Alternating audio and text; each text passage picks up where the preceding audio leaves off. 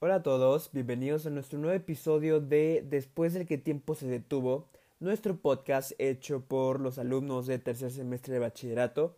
Y bueno, para los que no me conocen, mi nombre es Cédric Osvaldo y seré el presentador y guía de este podcast. Entonces, para comenzar, me preguntarán, oye Cedric, pero ¿de qué trata el podcast? ¿De qué esto? Ok, bueno, nosotros nos enfocamos en lo que es la cuarentena. Realmente nosotros pues pensamos que la cuarentena es un hecho histórico, ¿no?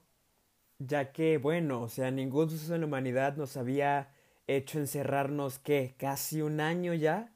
Entonces, pues bueno, sabemos que aquí en la cuarentena nos ha afectado en varios aspectos de la vida cotidiana y bueno, es lo que queremos tratar en este podcast. Entonces, bienvenidos, gracias por estar con nosotros. Esperemos que este ratito sea para ameno para ustedes. Y bueno, quédense un ratito para chismear, para escuchar recomendaciones de películas, para reflexionar un ratito. Y bueno, disfruten lo que es para ustedes. Hablemos sobre un tema que nadie nos ha hablado y es sobre los procesos de la vida, ¿no? Este tema es súper complicado y súper confuso para muchos de nosotros, ¿no? Como sabrán ustedes, a principios del año, pues todos estábamos como en nuestra vida activa, haciendo nuestras cosas, que en la escuela, que en el trabajo, que en el ejercicio, en los deportes, bueno, infinidad de, de, actividades que tenemos en el día, ¿no? En la vida cotidiana. Entonces, pues esto nos influía a no ver eh, muchas actitudes o muchos sentimientos reprimidos que tenemos desde hace tiempo, ¿no? muchas acciones, muchas conductas que pues no queríamos ver. Entonces lo que hizo la cuarentena fue este shock de que, ok, no puedo salir a ningún lado y tengo que estar conmigo mismo dileando en mi casa con nadie más, ¿no? Bueno, obviamente algunos con nuestra familia o personas con las que vivamos, ¿no? Pero realmente lo que vino esta cuarentena es este shock de que todo lo que no queríamos ver, todos esos, todos esos trapitos que teníamos guardados en el closet salieron, salieron a flote y bueno, este tiempo creo que para los que supimos aprovecharlo, y no hablo en el aspecto de hacer cosas como trabajar, escuela, etcétera, ¿no? Que bueno, que también estamos aquí con las clases en línea o el trabajo, pues obviamente se puede realizar ahorita en plataformas de internet, pero no hablo de eso, sino aprovecharla en el sentido de trabajar esas cosas que nosotros tenemos que mejorar con nosotros mismos, ¿no? O sea, trabajar en nosotros para ser mejores, ¿no? Entonces, después de todo la cuarentena no es tan mala, sino es como esta revelación a las cosas que no queríamos ver. Y que bueno, también he de decir que la cuarentena tampoco es de todo buena, que también tiene sus aspectos malos, pero bueno, siempre hay que tratar de ver el lado positivo de las cosas. Entonces, esto es lo que hablaré hoy, procesos de la vida. Para serles honestos, yo esto de los procesos de la vida, mm, nada que ver, ¿eh? O sea, realmente al inicio de cuarentena yo no sabía nada. Yo y los cambios, o sea, no nos llevábamos. Realmente yo odiaba, detestaba los cambios, ¿no? Pero cuando entendí que tenía que trabajar en mi persona para traer cosas buenas, y este fue este rompehielo y este, ok, Cedric, tienes que trabajar en ti para traer cosas buenas y pues ser mejor persona, ¿no? Realmente para estar bien en tu vida, estable emocionalmente, igual en el trabajo, porque creemos que estar bien en el trabajo es súper diferente a estar bien emocionalmente, pero es todo el contrario, ¿no? Para estar bien en la vida tienes que estar bien emocionalmente, eso es de ley, ¿no? Entonces, cuando yo entiendo esto dije, ok, ponerte pilas, ¿no? Y bueno, no digan que esto yo lo vengo trabajando desde inicios de año, sino es que me di cuenta hace unos, que serán? Cuatro meses, y de esos cuatro meses para acá, realmente he estado trabajando mucho, ¿no? Y no les voy a decir que es un proceso que del día, que de la noche a la mañana, perdón, va a pasar. No, o sea, realmente no. Eso así no funciona. Esto es poco a poco ir trabajando en actitudes que no te gustan, que sabes que tienes que cambiar. Y pues bueno, así se empieza, ¿no? De poquito a poquito. Y más que nada es este tiempo para estar con nosotros mismos. Cuando este tiempo es realmente para conocernos a nosotros mismos, para pasar tiempo con nosotros mismos. Y de aquí es donde empezamos a este punto, a llegar al punto donde nos empezamos a conocer realmente y es como, ok, ¿sabes qué? No me gusta esto, sé que tengo esto y tú mismo te vas dando cuenta de las cosas que tú tienes que trabajar. Pero esto no va a pasar hasta que tú no te tomes el tiempo de estar contigo mismo, de pasar tiempo contigo mismo, porque siempre en nuestra vida cotidiana era evitar este momento de estar solos, ¿no? Le teníamos miedo, bueno, algunos, incluyéndome, ¿no? Entonces, este tiempo que nos vamos a dar con nosotros mismos nos ayuda a conocernos más y pues bueno, estar mucho mejor emocionalmente. Y una cosa que quiero contarles es que lo que yo entendí en este tiempo es que muchas veces decimos quiero ser esto, quiero tener esto XY, ¿no? O sea, por ejemplo, quiero tener una relación, ¿no? Hablemos sobre relación ahorita.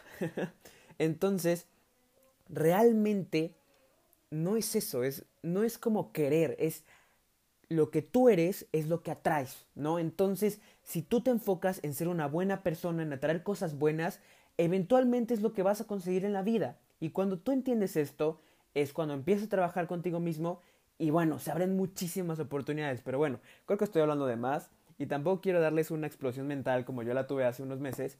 Entonces, chequen esto, eh, trabajen en ustedes mismos, pasen tiempo con ustedes mismos y más que nada reflexionen en las cosas que ustedes creen que tienen que trabajar para ser mejores y atraer cosas mejores. Entonces, pues bueno, esto ha sido un poquito de los procesos de la vida. Espero que les haya gustado el tema y bueno, ahorita vamos a escuchar a mi compañera Fernanda que nos tiene también un tema similar de esto de la cuarentena. Entonces hay que escucharla y prestarle atención.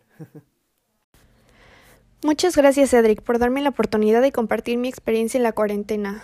Para los que no me conocen, hola, mi nombre es Fernanda Ramírez y el día de hoy me gustaría hablarles un poco sobre mi experiencia en cuarentena y por qué creo que es importante verle el lado positivo. Sé que esto puede sonar un tanto loco o que puede ser imposible o complicado de entender, pero pues para eso les quiero hablar de esto. Si les soy sincera, en lo personal a mí me afectó la cuarentena desde el inicio porque pues yo solía ser una persona muy activa, solía ir a clases, hacer ejercicio, salir con mis amigos, simplemente tener un poco más de libertad, ¿saben? Y pues al inicio yo pensaba, ¿por qué solo me pasa esto a mí? Sé que puede sonar un tanto egoísta, pero estaba frustrada, porque de un día a otro mi vida entera cambió, y pues la de todos cambió. ¿Por qué sucedió en la mejor etapa de mi vida? Se supone que debo vivir mi vida al máximo en lugar de estar encerrada, y sé que varios se pueden sentir identificados conmigo. No creo que sea la única adolescente que cree eso también me afectó bastante en el ámbito emocional. Poco a poco dejé de hacer las cosas que me gustaban, dejé de tomar la escuela en serio y pues llegó un día en el que me di cuenta que eso no estaba bien y me puse a pensar, ¿por qué decidí estar en cuarentena? Porque me quiero, porque me quiero cuidar y quiero cuidar a mi familia y a mis amigos, a, a las personas que me importan. Entonces, ¿por qué lo estamos viendo como algo negativo si simplemente nos estamos cuidando? Tal vez podamos entender eso o, o no. Y es válido porque cada, cada persona reacciona de diferente manera a, a la circunstancia que estamos viviendo. Y bueno, lo único que creo que es importante ahorita, en este momento, es adaptar todas las cosas que solíamos hacer, obviamente no se pueden todas, o lo que nos gustaba hacer, a la manera que vivimos ahorita. Si solías ir al gimnasio, puedes hacer ejercicio en tu casa. Si te gusta pintar, pues ponte a pintar. A lo mejor eso te puedes estresar. Si quieres bailar, pues puedes bailar en tu cuarto o si tienes un espacio más grande. Y simplemente hacer actividades que te gustan para nutrirte, para mejorar tu estado de ánimo. Eso es esencial porque si no, pues nada, nada te sale bien. Si tú no estás bien, nada puede salir bien. También creo que la cuarentena es una etapa importante, si podría llamarla así, para descubrir cosas nuevas de nosotros. Tal vez podamos descubrir un nuevo talento, algo que nos gusta, algo que queramos llegar a ser.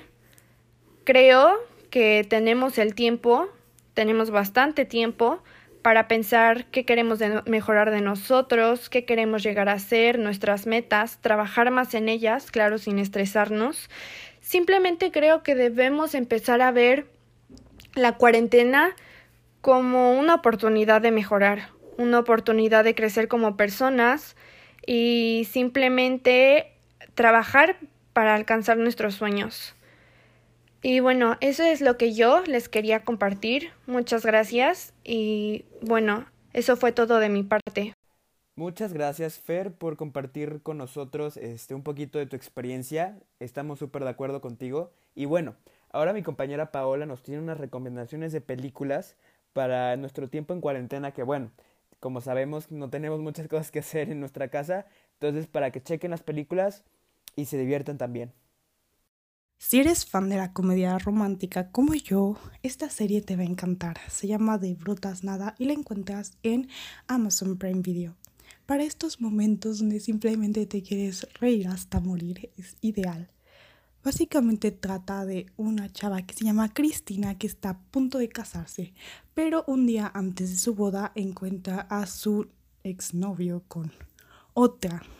Sí, el mismo con el que se iba a casar al día siguiente. Entonces ella inteligentemente lo echa de su departamento. El problema fue cuando no le alcanzaba a pagar toda la hipoteca de ese departamento, por lo que inteligentemente se le ocurre encontrar a un roomie. Llegó un chavo que supuestamente era gay, pero no fue así. Mediante pase, cuando pasa más el tiempo, ellos dos se van enamorando. Así que voy a descubrir esta gran historia de amor.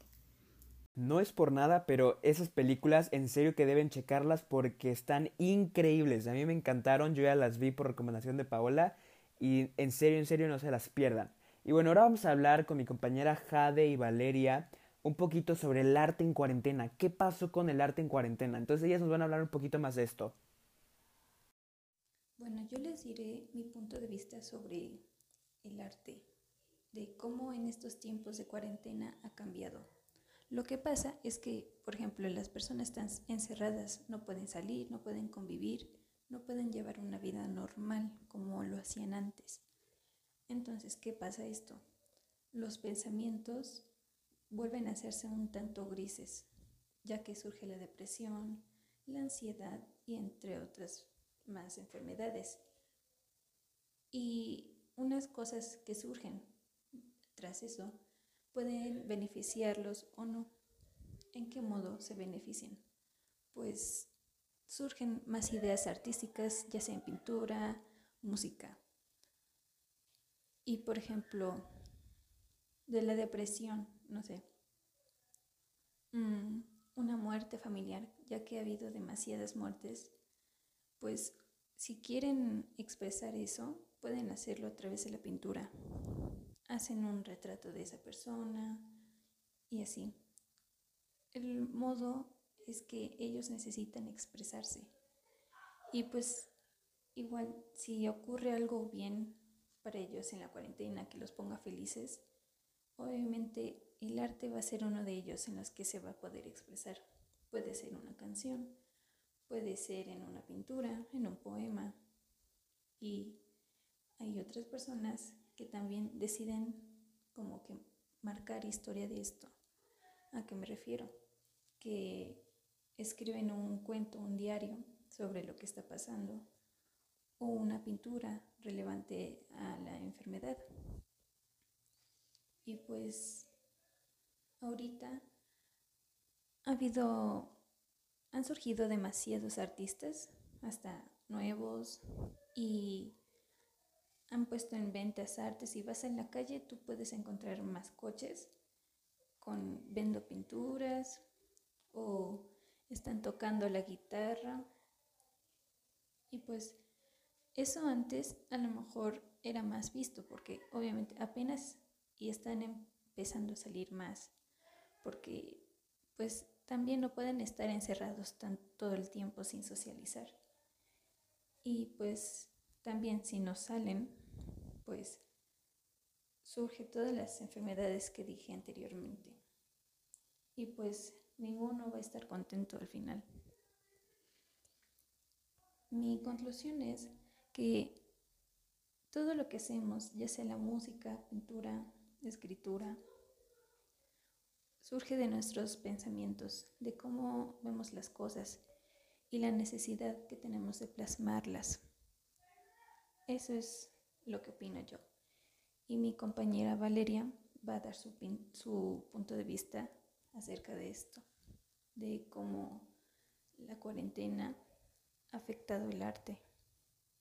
Bueno, yo abarqué el tema sobre lo que es la pintura y el arte en nuestra vida y cómo nos puede cambiar.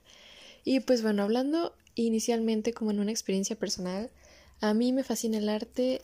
Desde siempre he sido una chica muy artística que le encanta la pintura, la danza, el teatro, la moda y me gusta participar en estas actividades.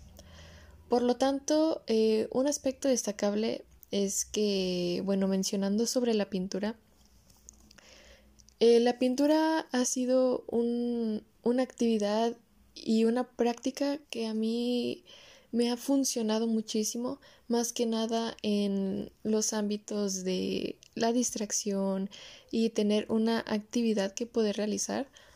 Por ejemplo, yo inicié con la pintura en primer semestre de bachillerato cuando incursaba ese nivel de preparatoria. Eh, todo empezó porque pues me, la maestra de artes nos dio clase de técnica de óleo, lo que hizo que yo tuviera mucho más atracción hacia lo que es este tipo de arte. Entonces, pues todo comenzó porque yo le pedí pinturas a mi, a mi familia, porque pues de igual manera mi familia es muy artística. Y eh, yo ejercí pues todo esto de la pintura, me llamó mucho la atención. Y bueno, ahora en tiempos de cuarentena, que pues como lo mencionaban nuestras autoridades, tenemos que quedarnos en casa, tenemos que cuidarnos y pues por lo tanto no podemos salir a la calle, no podemos estar en lugares donde haya mucha aglomeración. Entonces pues en, en las personas, en la sociedad, iniciaban muchos problemas físicos y mentales, muchos problemas mentales por el encierro, por la soledad, porque muchas personas están pasando por unas situaciones muy complicadas y creo que todos hemos buscado un tipo de distracción en, en estos tiempos para poder mantener nuestra mente despejada al estar tanto tiempo encerrados porque ya llevamos más de medio año de pandemia. Y yo en la pintura encontré eso, encontré una distracción, encontré eh, una actividad que me puede mantener activa y distraída y eso es muy importante hoy en día. Yo destaco la pintura porque, eh, a mi parecer, es una actividad muy bonita que varias personas podrían recrear y llevarla a cabo. Y también sirve de un tipo de distracción para las personas, porque, como había mencionado antes, muchas personas están eh, pasando un mal rato por esto mismo del encierro y la situación en la que estamos viviendo. Entonces, eh, me encantaría motivar a más personas a que encuentren un, hogar en el arte, porque el arte es una forma de distracción muy bonita y aprendes muchísimos ámbitos. Entonces es una forma muy recreativa y una eh, manera que podemos mantener nuestra mente despejada y distraída. Pero bueno, espero que mi plática les haya sido de su y nos vemos próximamente. Muchas gracias. Muchas gracias Valeria y Jade por compartirnos un poquito de su experiencia en esto del arte en la cuarentena. Y bueno, ahora mi compañera Paola y Liliana nos van a hablar un poquito de cómo ha sido esto de la escuela en, en la cuarentena, ¿no? Entonces creo que es un tema muy interesante y deberíamos ponerle mucha atención. Gracias, Cedric. El día de hoy les voy a estar hablando acerca de unos temas muy importantes de cómo fue la convivencia docente entre alumno a través de una pantalla. Estoy 100% segura que todos los docentes hicieron lo alcanzablemente posible para poder impartir sus clases de una manera divertida y didáctica. Obviamente esto fue muy difícil para algunos de ellos porque en ciertos momentos llegaron muchas frustraciones de que yo no puedo, yo quiero tener mi pizarrón, yo quiero estar en mi salón, quiero convivir con ustedes porque así siento que no me entienden.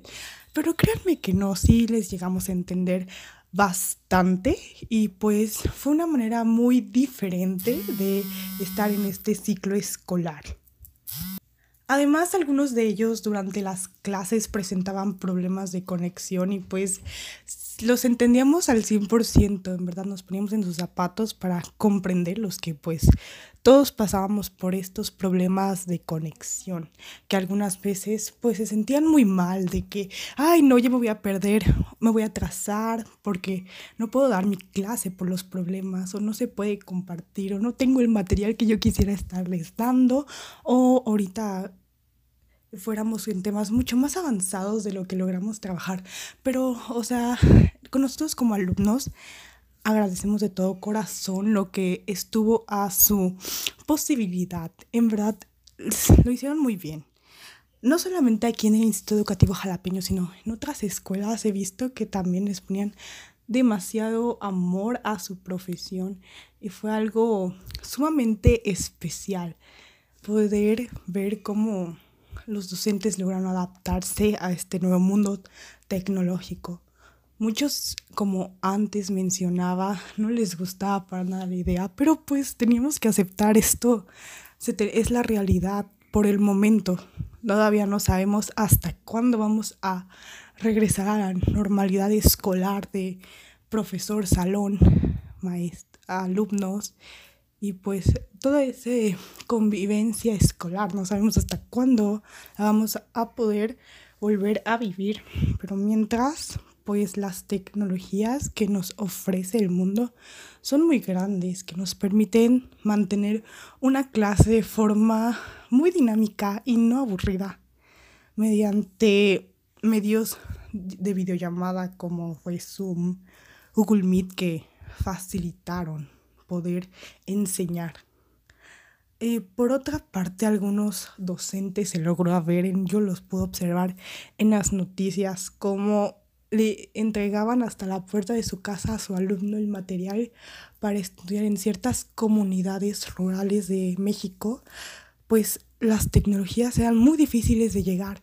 No había internet, no había computadoras, a menos de que fueras a la escuela y pues exactamente no queríamos otro contagio, otra pirámide de contagio. Entonces, pues se buscaron ciertas alternativas, como en este ciclo escolar se implementó lo de aprende en casa, que muchos docentes se grabaron y pues se transmitió mediante la televisión las clases correspondientes para cada grupo y fue una manera muy, muy cool para que todos pudieran tener esa educación que nos hace falta como país tercermundista que es México por esa falta de interés hacia lectura, pero pues sabemos que los docentes están haciendo mucho y pues están aportando demasiado a este mundo y estamos súper conscientes de que ellos pueden cambiar, pueden enseñar otras estrategias para que los alumnos tengan amor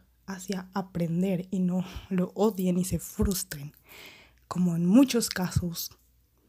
Y bueno, esa fue mi explicación. Muchísimas gracias por escucharme y espero que de todo corazón les haya gustado todo este punto de vista que quise dar.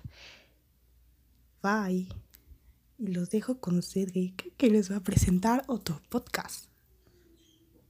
Hola, mi nombre es Liliana y yo estaré hablando sobre la salud mental en la escuela ya que la escuela nos enseña lo que realmente necesitamos saber para nuestra vida cotidiana. Yo pertenezco a esta generación que está en busca de un cambio en el sistema educativo, ya que nunca se ha hecho y únicamente se han adaptado a sistemas educativos de otros países, sin realizar un estudio de nuestro contexto. Actualmente el programa está basado en competencias que solo generan estrés y preocupación y no piensan en nuestra salud mental. Nuestra meta es obtener una buena nota, olvidándonos de obtener los aprendizajes significativos, en donde un número representa lo que eres, en donde lo único que importa es un simple número. Nos enseñan a memorizar, decir lo que memorizamos y después simplemente olvidarlo.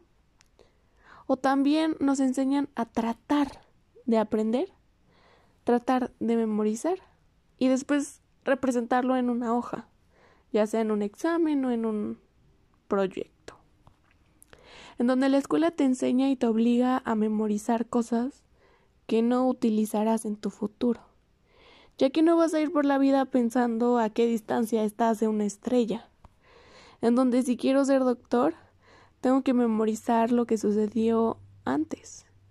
Y sí, entiendo, es la historia de mi país, pero ¿de qué me va a servir eso en medicina?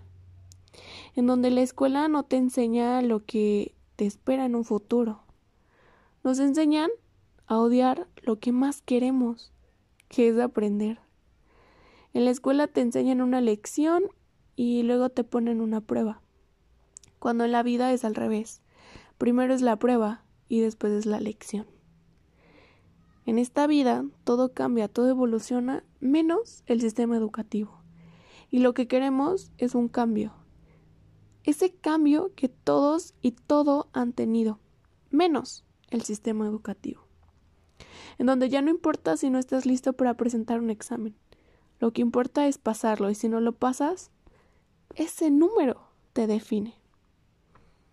Y bueno, pues eso es todo por mi parte. Y no está todo perdido. Lucharemos por ese cambio en el sistema educativo. Estoy muy de acuerdo con los puntos que mis compañeras abordaron. Realmente creo que deberíamos ponerle más atención a estas cosas que mencionan, ¿no? Pero bueno, esto ha sido todo por hoy. Muchas gracias por escuchar nuestro podcast. Espero que les haya sido de su agrado, que les haya entretenido un poco, que les haya hecho reflexionar, pensar. Y bueno, este era el objetivo y esperemos que esto se acabe pronto porque ya a todos nos tiene un poquito chocados, por no decir otras cosas. Pero bueno, les mando un abrazo virtual porque pues COVID y este y bueno, esperemos que esto se mejore pronto y podamos regresar a las a las clases presenciales. En fin, muchas gracias por acompañarnos, espero que se cuiden y hasta luego.